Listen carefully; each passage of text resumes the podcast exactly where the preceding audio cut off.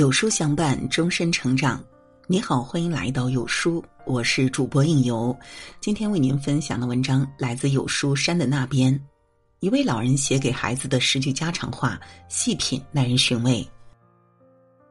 俗话说：“家有一老，如有一宝。”有时老人一句普通无味的家常话，就能说到孩子心坎里，解开子孙悟不透的疙瘩，让他们心平气和下来。想起主持人倪萍的姥姥。是位没上过一天学、不认识一个字的老人家，却常常说出让倪萍顿悟的大实话。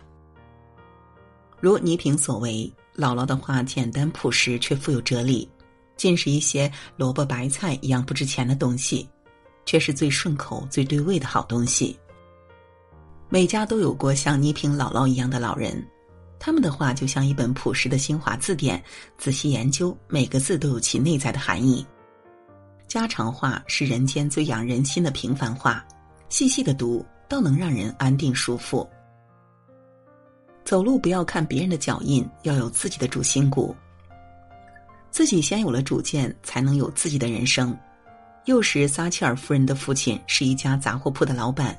五岁生日那一天，父亲把他拉过来说：“孩子，你要记住，凡事要有自己的主见，用自己的大脑来判断事物的是非。”千万不要人云亦云，这是爸爸赠给你的人生箴言，也是爸爸给你最重要的生日礼物。大幼时的撒切尔夫人开始入学后，看见班级同学空闲时间的安排异常丰富，不是上街游玩，就是去做游戏或者骑自行车去野餐。他看到之后心里也很痒痒，就对他爸爸说：“爸爸，我也想出去玩。”父亲听完之后语重心长的说。孩子，这个你要自己做决定。我不是不让你出去玩儿，而是如果你只是看别人做什么就选择做什么，随波逐流，这样只会一事无成。还是小姑娘的撒切尔夫人想通了。是啊，我为什么要学别人呢？我还有很多事要做，刚买的书还没有看完呢。对所有的选择都有自己的主见，才会找到最适合自己的路。朝着属于自己的方向行走，才会焕发应有的光彩。事儿做之前卯足劲儿，要做不到就随他去。看到一位网友转行的故事，网友因为喜欢计算机编程，觉得能找到高薪资的好工作，所以他在没有多少经验和基础的情况下，毅然决然的辞去文职岗位，转身投入计算机。但因为几乎是零基础，所以找工作时投出的上百份简历回复的寥寥无几。不管是找薪资略低，还是略有关联的其他岗位，都被一一拒绝了。离职的这段时间，网友白天投简历，晚上学习编程知识，攒足了劲想要实现目标，但能力与岗位要求有较大的差距，最后只能接受现实。当时的情况给网友重重的一击。常常怀疑之前的决定是否正确，自己是不是真的对这行感兴趣？身边朋友见他颓废的样子，就开导他：每个人都有自己擅长的点，本来就是不平等的，能力也总是有大有小，所以不必苛求，要善待自己。后来网友慢慢平复心绪，决定先深入学习，不让自己纠结于当下。做事之前，我们抱着必胜的决心，做百分之百的准备。同时，我们也应清楚，不是任何事都能随我们心意。就如李如珍在《镜花缘》里写道：“尽人事，以听天命。”一件事的可变因素太多了，做该做的事儿，接受他的事与愿违，不拧巴自己。出门在外要有可靠的伴儿，需要的时候能互相帮衬。花花轿儿人人抬是一句杭州俗语，意思就是人与人之间离不开相互维护和帮助。胡雪岩是中国近代著名的红顶商人，出门在外很是讲究与身边人互帮互助。早些年，胡雪岩帮助王有龄坐上了湖州知府的位置，这为他后期自己的事业也行了方便。胡雪岩计划让自己的钱庄打理库府银两，但想落实这一点。必须打通钱谷师爷的路子，而认识钱谷师爷并让他答应自己的要求，王有龄帮了关键的一忙。那年恰逢端午，胡雪岩打听到钱谷师爷家眷休憩的地方，就主动送去节日所需的钱粮，只不过是以王有龄的名义送的。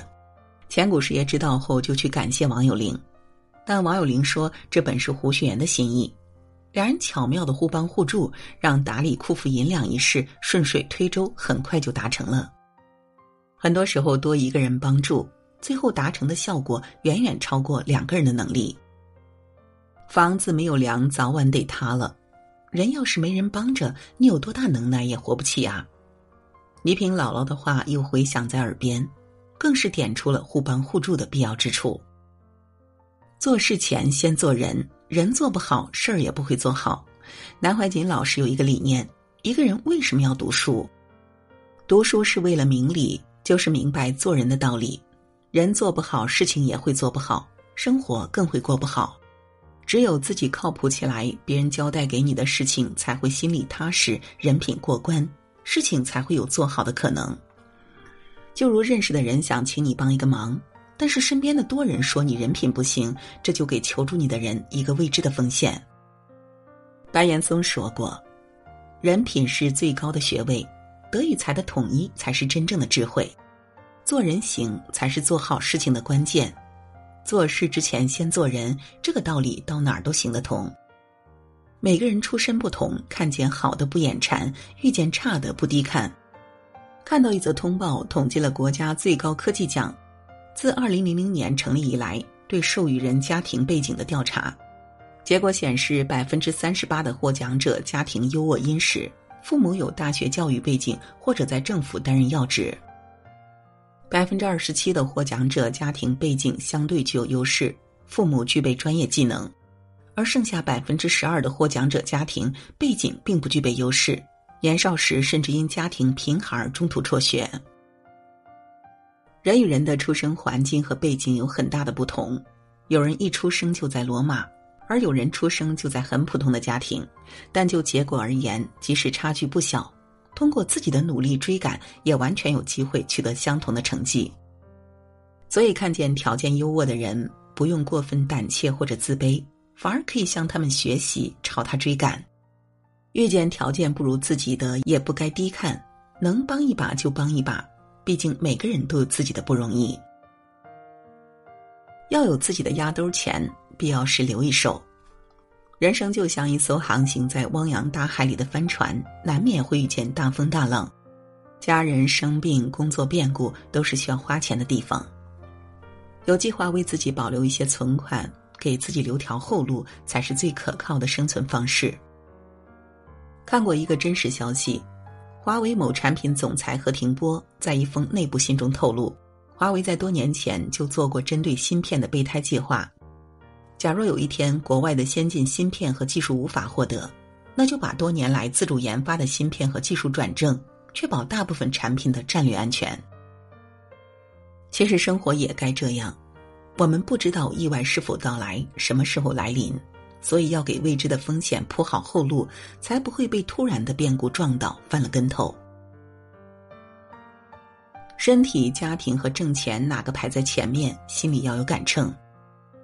一书说过：“当我四十岁时，身体健康，略有积蓄，丈夫体贴，孩子听话，有一份真正喜欢的工作，这就是成功，不必成名，也不必发财。”这句话把身体和家庭的重要性一语点破。没有健朗的身体和和睦的家庭，挣再多的钱也不会带来浓密的幸福感。亲人常伴左右，身体无病无灾，才是幸福的源泉。钱没有挣完的时候，莫要贪，知足就好。千万不要丢了西瓜捡芝麻，为了挣钱忽视身体亮出的红灯，不关心家人，那最后真的是竹篮打水一场空了。人这一辈子不能急，不能躁，该来的福一天也不会差。很多事情都是水到渠成，急也急不来。任何美好的结果都不会轻易降临。生活就是一场因果，福祸相依。吃了苦，福报自然会降临。王阳明曾被贬龙场，那是一个荒凉的无人之地，但是在那里，他没有放弃希望，反而心态良好，不慌不忙的磨练自己，怀着一颗平常心过好当下的生活。因为这些经历，才助他创立阳明学说，成为我国明代时期著名的思想家、文学家。《了凡四训》中讲：“命由我做，福自己求。每一次为当下挥洒的汗水，都会被命运牢牢的记下。好在以后把福报降临到努力的人身上。吃饱喝足，舒心要紧。愁是一天，乐也是一天。人活的就是一种心态。当你有所求，有所不求，有所为，有所不为，不去势利逢迎，只是简单做自己，开心的生活时，那你就是幸福的。一位仁慈的智者家中遭贼，好友来信安慰，但他却说：“感谢上天，我现在非常好，因为贼只拿走了东西，没有伤害我的生命，只拿走了部分，没有拿走全部。做贼的是他，而不是我。”好的心态是幸福的秘诀。狄更斯说过：“健全的心态比拥有一百种智慧更有力量。”人的一生悲喜交加，苦乐参半才是正常。面对苦乐，学会洒脱，试着看淡，有一个平常心，才是最正确的生活姿态。不听老人言，吃亏在眼前，这是一句流传在民间的口头禅。仔细想想，很有道理。老人家经历多，见识广，在他们的建议下，可以少走很多弯路。三国时期有这样一位老人，临终前嘱托后代一些事，但后代并没有放在心上，为此付出了惨痛的代价。这位老人就是刘备。刘备跟诸葛亮托孤时说：“马谡这人言过其实，虽然读过很多的书，但人没有真本事，最好不要用他了。”但诸葛亮没有放在心上，一样重用了马谡。之后北伐期间派马谡镇守街亭，但因为他的一意孤行，街亭最终丧失在他人之手。